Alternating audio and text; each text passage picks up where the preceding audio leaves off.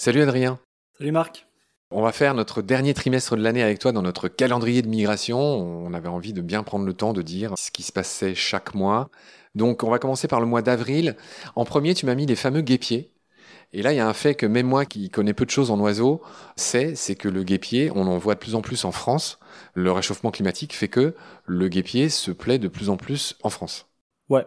Alors je ne sais pas si c'est dû euh, uniquement au réchauffement climatique, mais effectivement, il y a certaines espèces euh, comme le guépier euh, qu'on voit un peu plus en France. Tu me mets qu'en avril, c'est aussi le retour de notre ami le coucou, du rouge-queue à front blanc. Et là, je fais un coucou à l'équipière Audrey, Audrey Tindillière, qui nous donne un coup de main à Baleine sous Gravillon, dont c'est le totem, tout simplement, euh, rouge-queue à front blanc. Les dernières hirondelles, les derniers martinets. Tu m'as mis la pigrièche.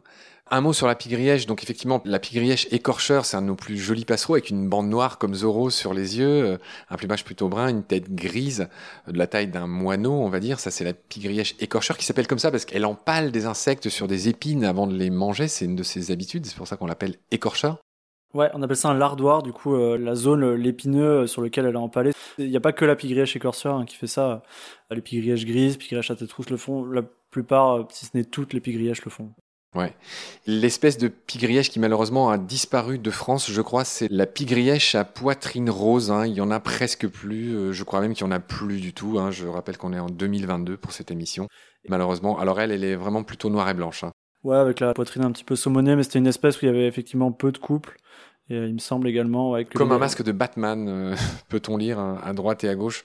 Bon, bah elle, euh, il y en a plus en France. Hein, la pigrièche à poitrine rose. euh, les plus fins observateurs nous diront si elle revient, mais là, je crois que malheureusement, il y en a plus.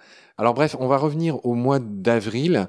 Adrien, peut-être de manière générale, qu'est-ce que tu peux nous dire sur le mois d'avril? C'est un mois de profusion quand même pour les oiseaux. Ouais, ouais, c'est vraiment le mois de retour des migrateurs transsahariens et souvent aussi des migrateurs assez colorés. hein. Là, on a quand même le guépier, le loriot, le rouge-queue à front blanc. Euh, C'est des oiseaux euh, vraiment très colorés euh, qui reviennent. La pigrièche aussi. Mais alors, qu'est-ce que, pigrièche aussi, ouais. qu'est-ce que la couleur a à voir là-dedans? Oh, rien, c'était juste pour le signaler. Bah, Ah. Les autres espèces sont aussi colorées, mais c'est vrai que t'as quand même un certain exotisme quand tu regardes un loriot par rapport à une griffe, tu vois. Pourtant, la griffe est colorée aussi. Ouais. Mais c'est vrai que voilà, quand on est sur du guépier, sur du loriot, c'est quand même des oiseaux euh, Ouais. assez colorés. C'était juste ça que je voulais souligner. Mais non, ça- la couleur n'a rien à voir avec la période de migration. C'est effectivement le moment où on entend les premiers coucous chanter. Tu vas agacer notre équipière euh, Ludivine Delamarre, qui est la présidente de, de l'assaut Baleine sous Gravillon et la fondatrice, que je salue au passage. Gros bisous, Ludivine. Elle déteste quand on dit, euh, tiens, j'entends du rouge-gorge ou il y a du loriot. Elle trouve que ça chosifie un peu les animaux. Toi qui avais un avis sur passionné, est-ce que tu as un avis là-dessus Apparemment, c'est un tic d'ornitho. Ouais. Ouais, que non, c'est clairement un tic d'ornitho, ouais, de dire euh, j'entends du machin, j'ai compté du machin, ouais. Je, je me suis jamais posé la question, donc j'ai pas un avis là.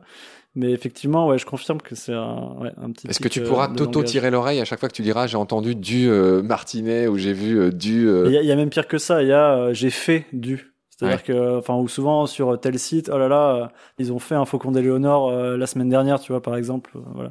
Souvent quand c'est des espèces un peu rares, mais un peu comme tu dirais, euh, j'ai fait la Mongolie, j'ai fait l'Australie, Oui. et tout ça parce que tu y allais un mois, tu vois. que je ne dis jamais. Voilà. Euh, Bah, ça peut paraître un ouais, tu peux dire. euh, Ouais, ouais. Faire un pays, mais c'est un peu comme se faire une gonzesse, en exagérant presque. Enfin, si, ouais. pour, pour moi, ça revient au même. Horrible. Bref, alors, maintenant, on va passer au mois de mai, le joli mois de mai. Et là, tu me parles du retour de la bondrée apivore dont on avait parlé. Il y a encore des martinets et des guépiers et des reliers et des pigrièches et des rousserolles, des verderolles et des faucons cobèzes. K-O-B-E-Z. Alors, qu'est-ce que tu peux nous dire sur le mois de mai? Là, on a l'impression que c'est les retardataires. Non, non, non, non, c'est pas vraiment les retardataires parce que euh, si on prend la bondrée apivore, euh, c'est vraiment sa période de migration. Parce qu'avant, il y a moins d'insectes, peut-être? Non, bah, c'est un peu tout ce qu'on a vu. hein.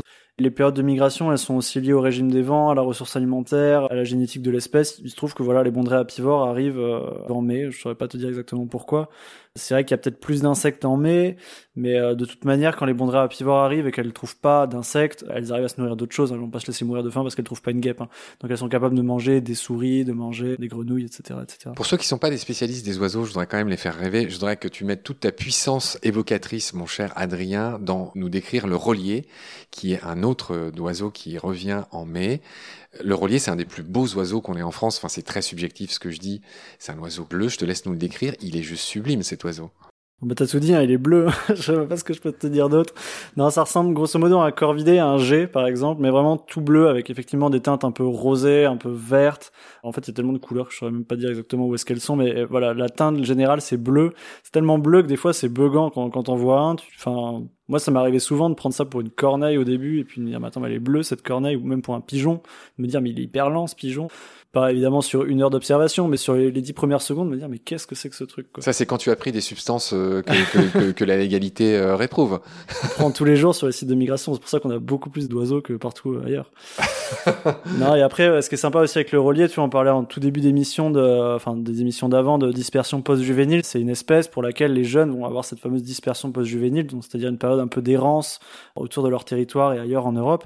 Et souvent, euh, on va avoir des jeunes donc pas au printemps, mais plutôt en août, à l'automne, des jeunes reliés qui vont se balader dans le sud-ouest de la France, euh, voilà, un petit peu en dehors de l'aire de répartition. Parce que s'ils reviennent en mai, les reliés, ils repartent quand? Eh ben, ils repartent, comme la plupart des transsahariens, en août. Ah, ils restent pas longtemps, en fait. Non, non, mais la, plupart de ces espèces, bah, regarde la bandera pivot, elle arrive en mai, elle repart en août. Ouais.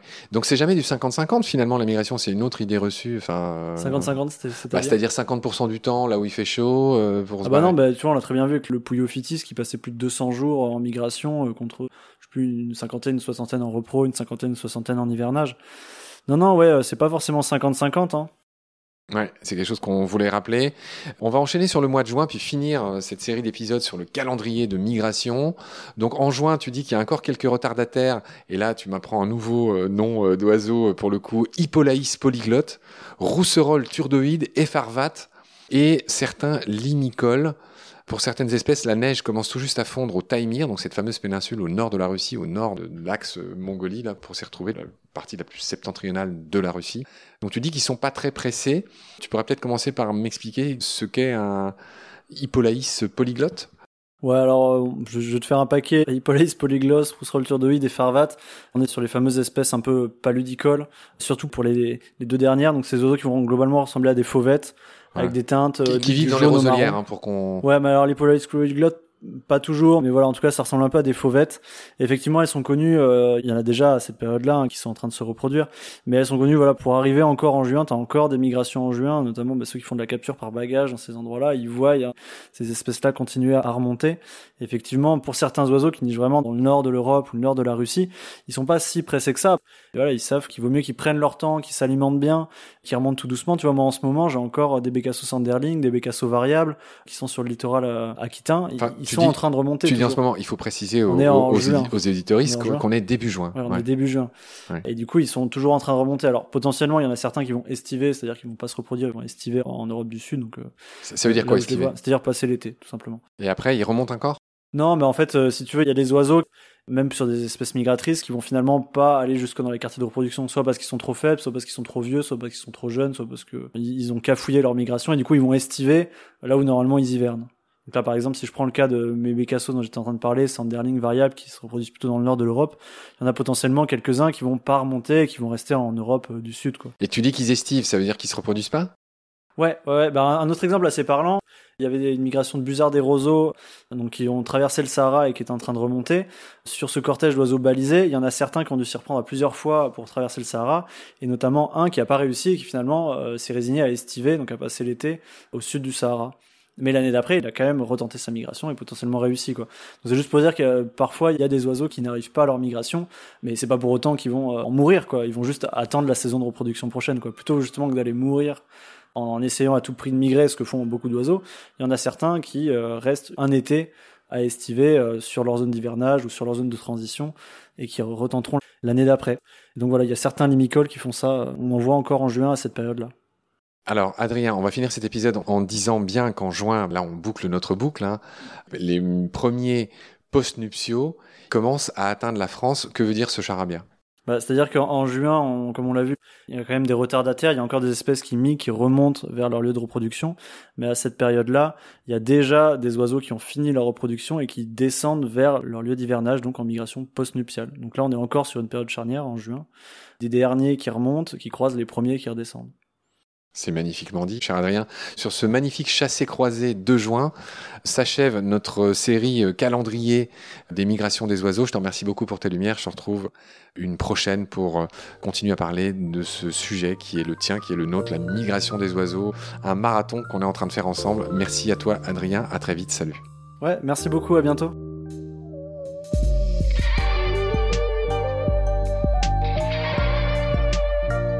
C'est la fin de cet épisode. Merci de l'avoir suivi. Pour continuer, nous avons besoin de votre soutien. Et vous pouvez nous aider simplement, en quelques clics et gratuitement. Il suffit par exemple d'utiliser le moteur de recherche solidaire Lilo. Ainsi, chacune de vos recherches sur Internet générera des gouttes qui seront reversées au projet de votre choix, comme Baleine sous gravillon par exemple. Vous pouvez par ailleurs vous abonner à nos podcasts comme d'habitude, partager les liens, devenir adhérent de l'association BSG ou encore faire un don sur Helloasso ou sur Tipeee. Grand merci par avance. Je remercie tous mes équipiers pour leur aide précieuse. Je vous retrouve bientôt pour de nouveaux épisodes. Et d'ici là, prenez soin de vous et de ce qu'il y a autour de vous. Merci. À bientôt.